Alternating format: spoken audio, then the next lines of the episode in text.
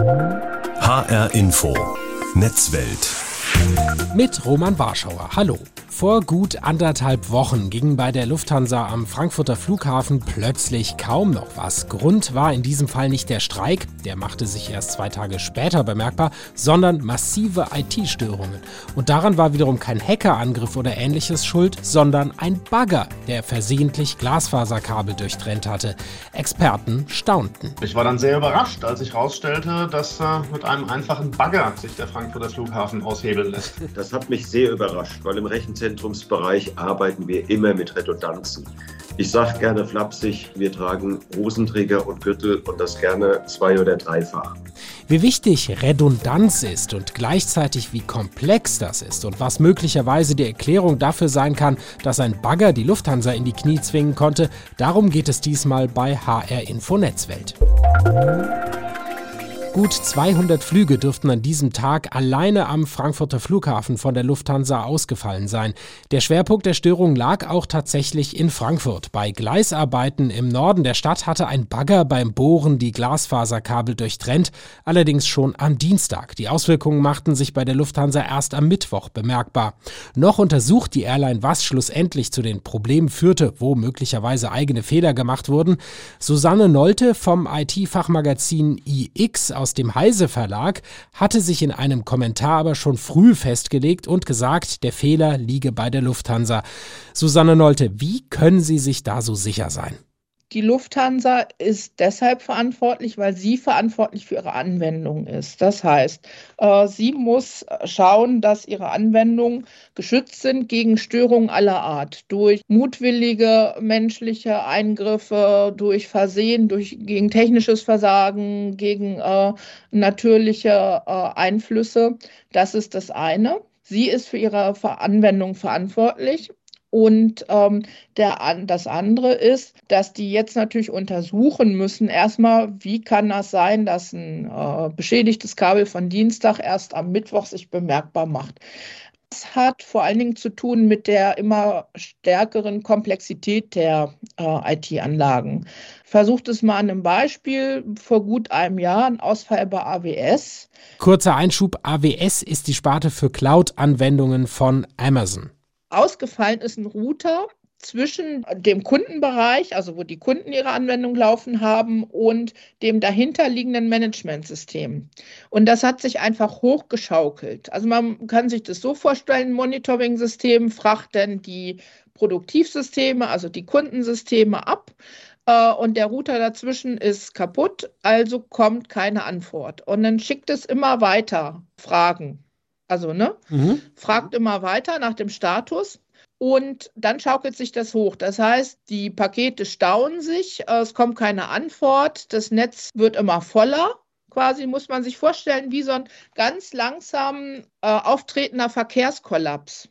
Und dann werden dann andere Anwendungen, die auch auf dem Weg lang wollen, ähm, können dann da nicht mehr lang, also andere Managementsysteme und dann werden die, die Alternativpfade verstopft und irgendwann kollabiert das ganze System in sich. Wie so ein, wie so ein Verkehrsinfarkt funktioniert das dann.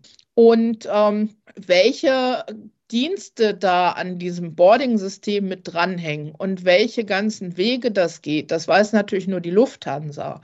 Aber die, diese, zu, diese zunehmende Komplexität der Systeme, die erklärt, warum sich das erst ruhig, also mehrere Stunden oder einen Tag später bemerkbar macht. Und ähm, das Problem dann auch bei der Redundanz, also man kann natürlich alles redundant aufsetzen, ja, aber es müssen natürlich auch alle Dienste so konfiguriert sein und auch das Netzwerk, also auch die Routing, ähm, die Routersysteme, das dann entsprechend umgeschaltet wird. Bei AWS war es einfach, dass das System immer weiter gefragt hat, statt irgendwann sich entweder einen anderen Pfad zu suchen oder dem Admin Bescheid zu sagen, also eine Fehlermeldung zu geben und zu sagen, okay, hier stimmt was nicht, äh, statt das immer weiter hochzuschaukeln. Und das Ganze ist inzwischen derart komplex, dass man dem versucht beizukommen mit einem sogenannten Chaos Engineering.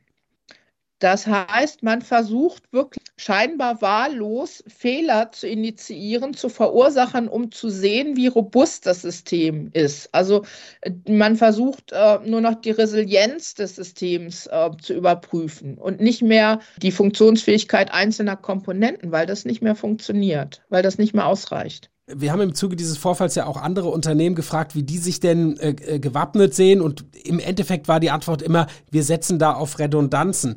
Ähm, Sie haben es eben auch schon angedeutet, die Systeme werden immer komplexer. Sie beschränken sich nicht mehr nur auf irgendwie den, das, das eigentliche Firmengelände oder sowas, sondern die Systeme sind weltweit verstreut.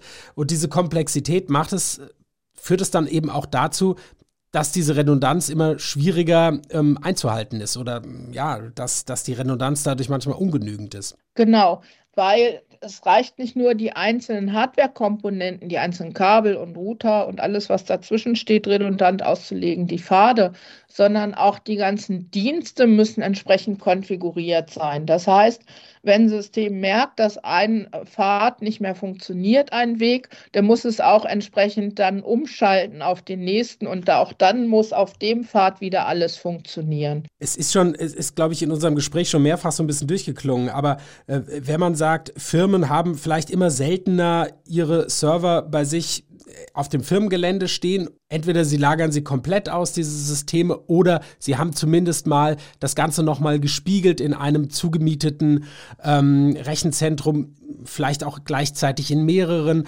Also ähm, das wird immer stärker ähm, ausgelagert. Jetzt könnte man ja sagen, das hilft, das bringt eine gewisse Sicherheit, dass ich eben an mehreren Standorten meine Systeme habe. Auf der anderen Seite macht es auch komplexer. Ist es ein Zugewinn oder macht es das Ganze eher noch, noch schwieriger?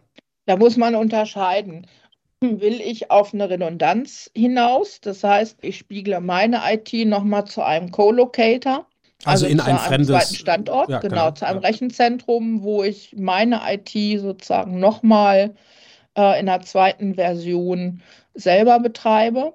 Oder will ich einfach Dinge loswerden, damit ich mich damit nicht mehr beschäftigen muss, beziehungsweise meine IT einspare oder Großteile meiner IT. Denn dadurch entlaste oder versuche zu entlasten, dass ich sage, ich muss mich nicht mehr um die Hardware kümmern und der Anbieter, der Cloud-Anbieter muss mir dann einfach Dienste zur Verfügung stellen. Und dann kommt wieder das vertragliche Problem dazu, beziehungsweise dass das Problem auf den, aufs Papier verschoben wird. Nämlich auch da werden dann bestimmte Verfügbarkeiten, werden einfach, also Service-Level werden einfach ähm, vereinbart, muss der Anbieter einhalten. Ja, und wenn er es nicht tut, hat trotzdem der Kunde den Schaden. Das muss man einfach wissen. Also könnte man sagen, ein Unternehmen, das sagt, ich habe meine IT noch im Haus, aber ich, ich spiegel sie sozusagen an ein oder zwei Stellen äh, irgendwo extern. Auch das ist dann schon ein, ein, ein Zugewinn im Sinne von Redundanz. Das ist schon ein Zugewinn an, auf jeden Fall ein Zugewinn an Redundanz, aber das macht natürlich dann auch die eigene IT komplexer und da ist die Firma dann auch trotzdem verantwortlich für ihre ausgelagerten Systeme, weil das immer noch ihre sind. Ja. Ja, beim Cloud Computing versucht man eher, die Verantwortung abzugeben und zu sagen, naja, der, der Anbieter garantiert mir das ja. Und, ähm, und da machen, glaube ich, viele Firmen einfach einen Fehler, weil ähm, Papier ist halt sehr geduldig und die Praxis sieht häufig anders aus. Kommen wir nochmal zu was ganz Handfestem, kommen wir nochmal zum Bagger zurück. Wie kann es denn sein, dass bei den Bauarbeiten diese Glasfaserkabel ja offenbar übersehen wurden, nicht beachtet wurden. Die, die Lage müsste ja eigentlich bekannt sein. Diese Glasfaserkabel, die liegen ja nicht irgendwie schon viele, viele Jahrzehnte da in der Erde, sondern die sind ja wahrscheinlich relativ neu. Also das muss ja mal ordentlich dokumentiert worden sein, oder? Man muss sich das so vorstellen. Bei so einem Bauprojekt gibt es ja den Bauherren, also die Bahn, dann gibt es die Auftragnehmer, die das äh, durchführen. Also die Baufirmen. Dann gibt es dazwischen, ne? ja. genau, die Baufirmen, dann gibt es ähm, dann Planer und Ingenieure, weil sowas wird natürlich nicht ohne entsprechende Planung gemacht. Und dann gibt es die Versorger, die da ihre Leitung drin haben. Äh, Stromleitung, Gasleitung, äh, Kommunikationsleitung in dem, also im Bereich der Baustelle.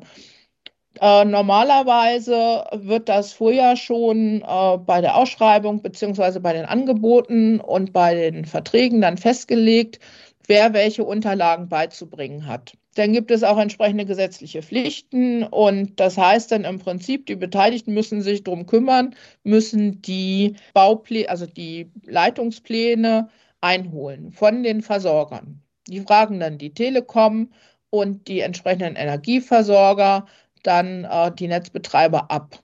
So. Das Problem fängt dann an, dass die Pläne nicht immer der Realität entsprechen.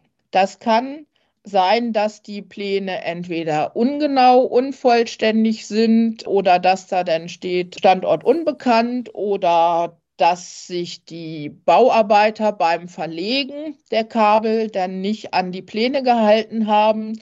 Wir hatten jetzt bei uns ein Beispiel, die Telekom-Kabel sollten in 60 Zentimeter liegen und in 30 Zentimeter hat der Bagger sie dann schon getroffen.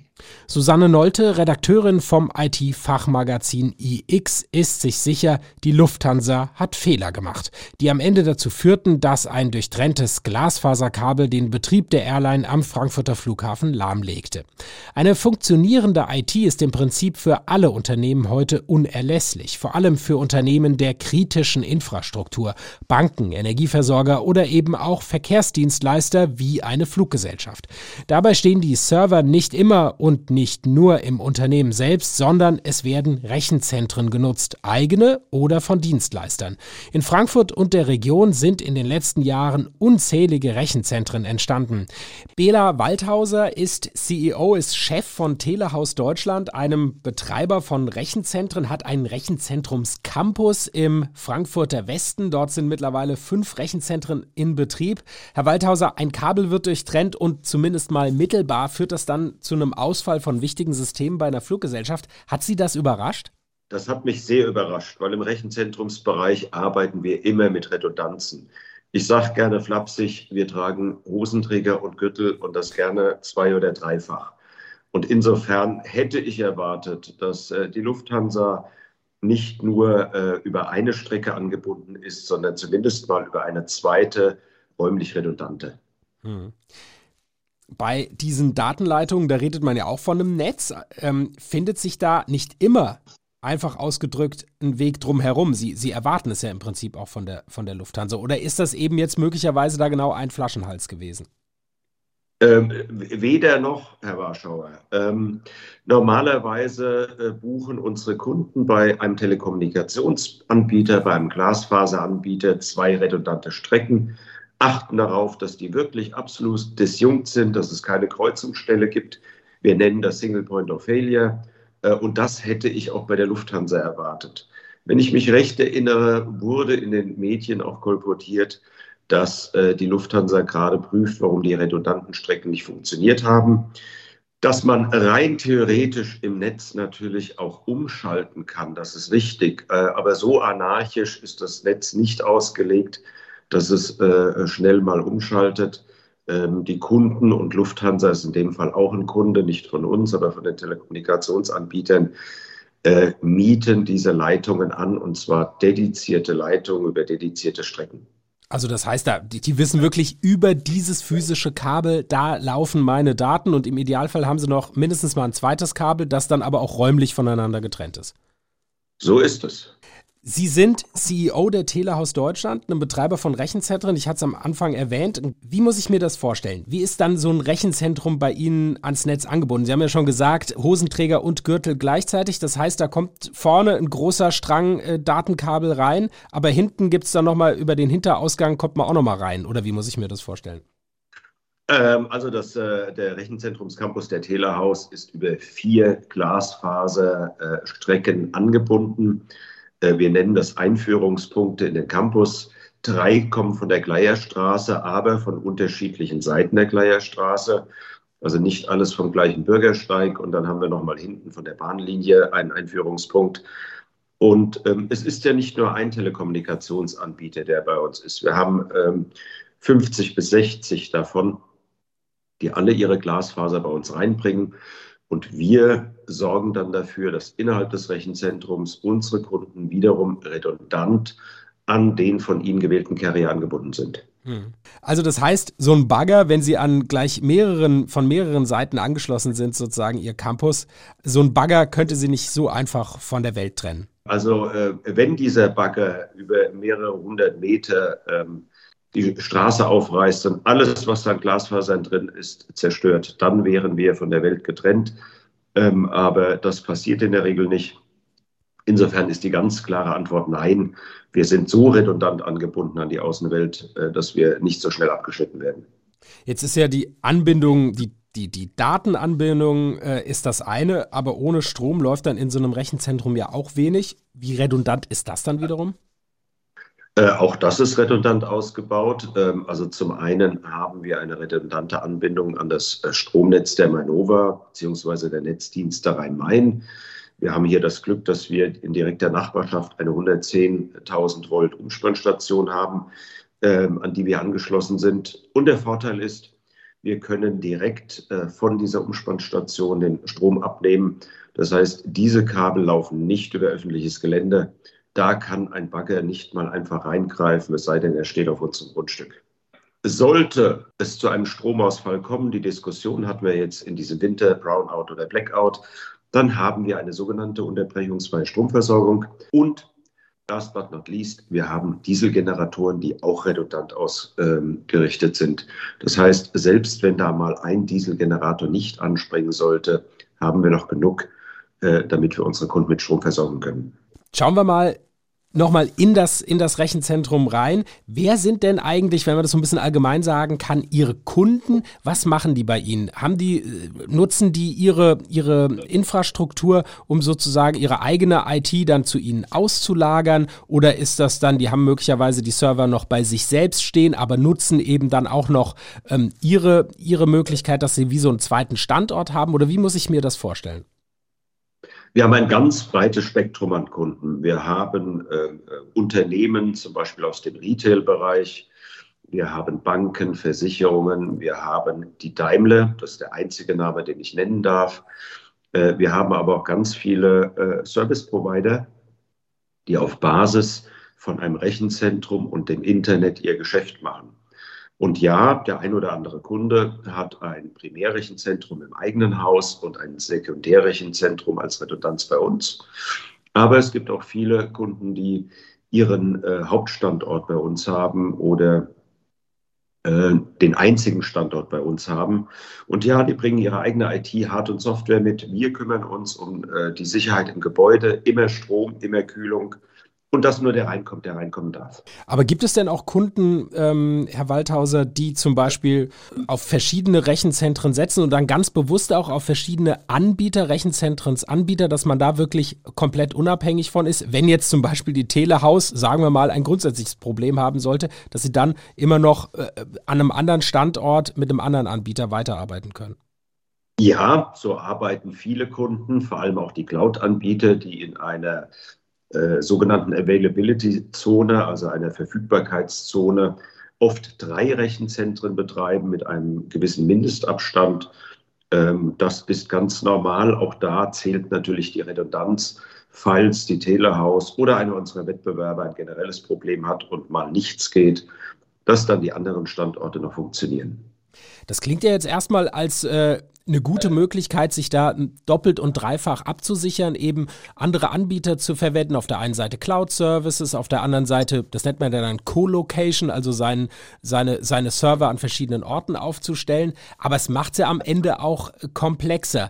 Ähm, inwieweit ist, ist, diese, ist diese neue Welt ein, ein Sicherheitsgewinn, was Redundanzen anbetrifft, und wo ist es vielleicht auch eher eine Herausforderung? Also die neue Welt ist gar nicht so neu. Wir haben schon äh, vor vielen Jahren die Anforderungen gehabt, ich nenne mal Basel II als Anforderung, einen redundanten Standort äh, aufzustellen. Äh, und gerade äh, im Banken- und Versicherungsbereich ist das ganz normal. Also insofern ist es nichts Neues. Ähm, mit den Cloud-Anbietern äh, wird die ganze Welt ein bisschen bunter weil ich äh, bestimmte Applikationen äh, packe ich in die Cloud, weil es da einfacher für mich ist als Unternehmen. Andere möchte ich selber betreiben. Das mache ich dann im eigenen Rechenzentrum oder ich miete mich bei einem Colocation-Anbieter wie der Telehaus ein. Also das Spektrum wird bunter und ja, es wird dann auch ähm, komplizierter, weil ich verschiedene Applikationen immer wieder zusammenführen muss. Das ist sicherlich eine Herausforderung, der sich viele IT-Abteilungen in Unternehmen stellen müssen. Genau, das ist dann das, dass eben alle diese verschiedenen Anwendungen, Anbieter, die ich dann habe, dass die gut miteinander funktionieren und eben im Zweifelsfall dann vielleicht auch relativ problemlos äh, bei einer Störung zum Beispiel diese Redundanzen dann auch genutzt werden können. Ne? Also eine hundertprozentige Sicherheit gibt es nicht. Und äh, je mehr Redundanzen ich aufbaue, desto komplexer wird es, aber auch desto teurer wird es. Also man muss immer einen Kompromiss finden zwischen Redundanz gleich Verfügbarkeit äh, und den Kosten. Deswegen ähm, wird ähm, kein Unternehmen seine äh, IT auf drei, vier, fünf Standorte verteilen, nur um sicher zu sein, dass auch im schlimmsten Fall der Fälle die IT läuft. Ela Waldhauser, Chef der, des Rechenzentrumsbetreibers Telehaus Deutschland. Kommen wir ganz zum Schluss nochmal zur Region, zu Ihrem Standort Frankfurt. Die Region zeichnete sich natürlich auch dadurch aus, sie ist ein zentraler Knotenpunkt, ein weltweiter Knotenpunkt. Ähm, ist denn die Infrastruktur auch entsprechend auf Top-Niveau, also was zum Beispiel Leitungen und sowas anbetrifft, äh, aus Ihrer Sicht? Oder gibt es da noch Schwachstellen, äh, an denen noch gearbeitet werden muss in Frankfurt und der Region?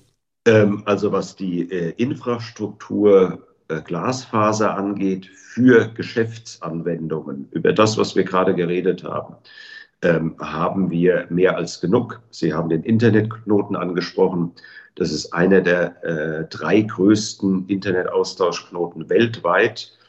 Der wird DKIX genannt.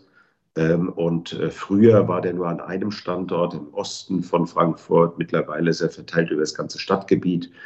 Das heißt, selbst wenn mal einer dieser äh, Knoten ausfallen würde, weil es ein, ein, ein, ein, ein Netz aus, aus vielen Knoten ist, ähm, würde das eine Auswirkung haben, aber deswegen würde nicht alles zum Erliegen kommen.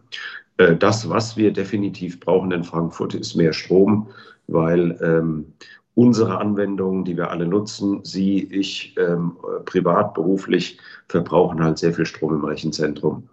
Und ähm, da muss noch gearbeitet werden. Aber Manova, NRM und die Übertragungsnetzbetreiber haben ja äh, vor zwei, drei Jahren kommuniziert, dass sie 750 Millionen Euro in die Hand nehmen, um hier die Netzinfrastruktur auszubauen. Also insofern bin ich guter Dinge.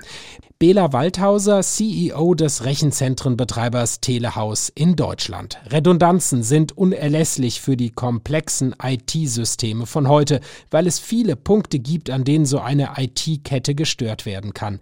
Aus technischen Gründen oder auch weil sich Hacker daran zu schaffen machen. Cybersicherheit ist da das Stichwort. Jan Lemnitzer ist Cybersicherheitsexperte bei der Kopenhagen Business School. Herr Lemnitzer, als Sie diese Meldung gelesen hatten, als Sie mitbekommen haben, da gibt es massive Störungen bei der Lufthansa, massive IT-Störungen. Ähm, da haben viele bei uns in der Redaktion gleich an, an Cyberangriffe gedacht. Ähm, und wie, wie ging Ihnen das? Äh, denken Sie da auch dann gleich an, an einen Hackerangriff zum Beispiel? Ja, das ging mir ganz genauso, weil ähm, wir sind ja hier in Dänemark und da gab es auf die skandinavische Flugline SAS direkt einen Tag vorher einen großen DDoS-Angriff.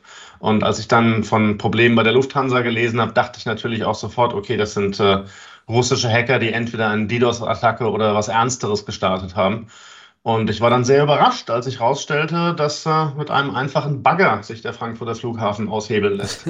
DDoS, nur zur Erklärung, das ist im Prinzip, dass, dass massenhaft auf einen Server zugegriffen wird, so lange bis er bis er sozusagen die Grätsche macht und abstürzt und dann möglicherweise Systeme nicht mehr aufzurufen sind. Ne? Genau, das ist jetzt kein, kein Hack im engeren Sinne, aber wenn Sie einfach mit 20.000 Leuten gemeinsam dieselbe Hotline anrufen, dann kommt auch niemand durch. Das ist derselbe Effekt, wie wenn äh, die Hotline unten ist. So ein Cyberangriff war es am Ende nicht. Es war tatsächlich der Bagger, der das Kabel durchtrennt hat. Hat Sie das dann überrascht, dass das so eine Auswirkung hat?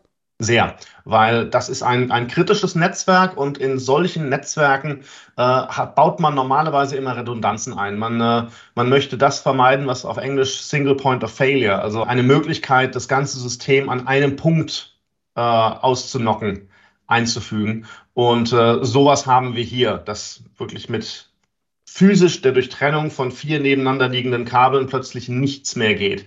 Ähm, das kann eigentlich nicht sein. Also müsste man, und ich meine, gerade im Rhein-Main-Gebiet dürfte ja dieses Netz relativ eng gezogen sein, relativ eng geknüpft sein. Müsste es nicht eigentlich dann irgendwie eine alternative Route in Anführungszeichen für die Daten geben? Ja, das ist ja auch, das ist ja auch ein großes Thema, gerade jetzt zum Beispiel bei der Umstellung auf äh, Cloud-Server. Ähm, da denken natürlich alle Unternehmen dran, was, wenn jetzt mein Cloud-Anbieter äh, technische Probleme hat, sei es Cyberattacke, sei es einfacher äh, technischer Ausfall, wie komme ich dann an meine Daten ran? Kann ja nicht sein, dass dann mein Geschäft komplett zum Erliegen kommt. Und äh, genauso wie es jetzt auch nicht sein kann, dass ein Flughafen komplett den Betrieb einstellt, weil ein Kabel gerissen ist. Ja. Jetzt war es aber so, in dem Fall wurde ja schon am Dienstag dieses Kabel beschädigt, durchtrennt und erst am mhm. Mittwoch hat sich dann aber zum Beispiel bei der Lufthansa es äh, wirklich so bemerkbar gemacht, dass da diese Systeme ausgefallen sind. Also da scheint ja dann wirklich nochmal ein ein, ein, ein möglicherweise weiteres Problem dazugekommen zu sein. Die Lufthansa sagt, man untersucht das noch. Ist natürlich immer mhm. schwer zu spekulieren, aber was, was würden Sie daraus schließen? Ja, das ist extrem schwer von außen dann äh, ohne intime Kenntnisse der Netzwerkarchitektur da, da zu spekulieren, aber es kann sein, dass da eine Kettenreaktion äh, ausgelöst wurde und dann irgendwann einfach kein Zugriff auf äh, die, die gespeicherten Daten mehr, mehr möglich war. Und das, das will man halt nach, in aller Regel verhindern. Es ist genauso wie wenn äh, Sie in einem Krankenhaus halt einen, einen Notstromaggregator haben, dass Sie jetzt nicht den Betrieb einstellen müssen, wenn der Strom ausfällt. Ja. Wir haben in dem Zusammenhang auch mal einige Unternehmen gefragt, ähm, wie seid ihr denn auf sowas vorbereitet, wenn es da zum Beispiel eine technische Störung gibt, ein Kabel durchtrennt ist. Manchmal ist es ja nur ein Router, ein Switch, also mhm. ein technische, technisches Gerät, das dann ähm, schon mal für Probleme sorgt. Und die haben natürlich alle gesagt, wir arbeiten mit Redundanzen. Das wird die Lufthansa ja garantiert auch gemacht haben, bei, gerade bei solchen kritischen Systemen. Haben sich da die Anforderungen möglicherweise auch in den letzten Jahren verändert? Es ist nicht für jeden Redundanz das Gleiche. Also was, was müssen da Unternehmen ganz besonders beachten, damit das auch wirklich ausfallsicher ist? Äh, sie müssen halt vor allem sich in dieser Welt zurechtfinden, äh, wo Daten teils physisch gelagert werden und teils in der Cloud sind, wobei man auch nie vergessen darf, dass die Cloud einfach auch nur physische Server eines äh, weltweit operierenden äh, Anbieters ist.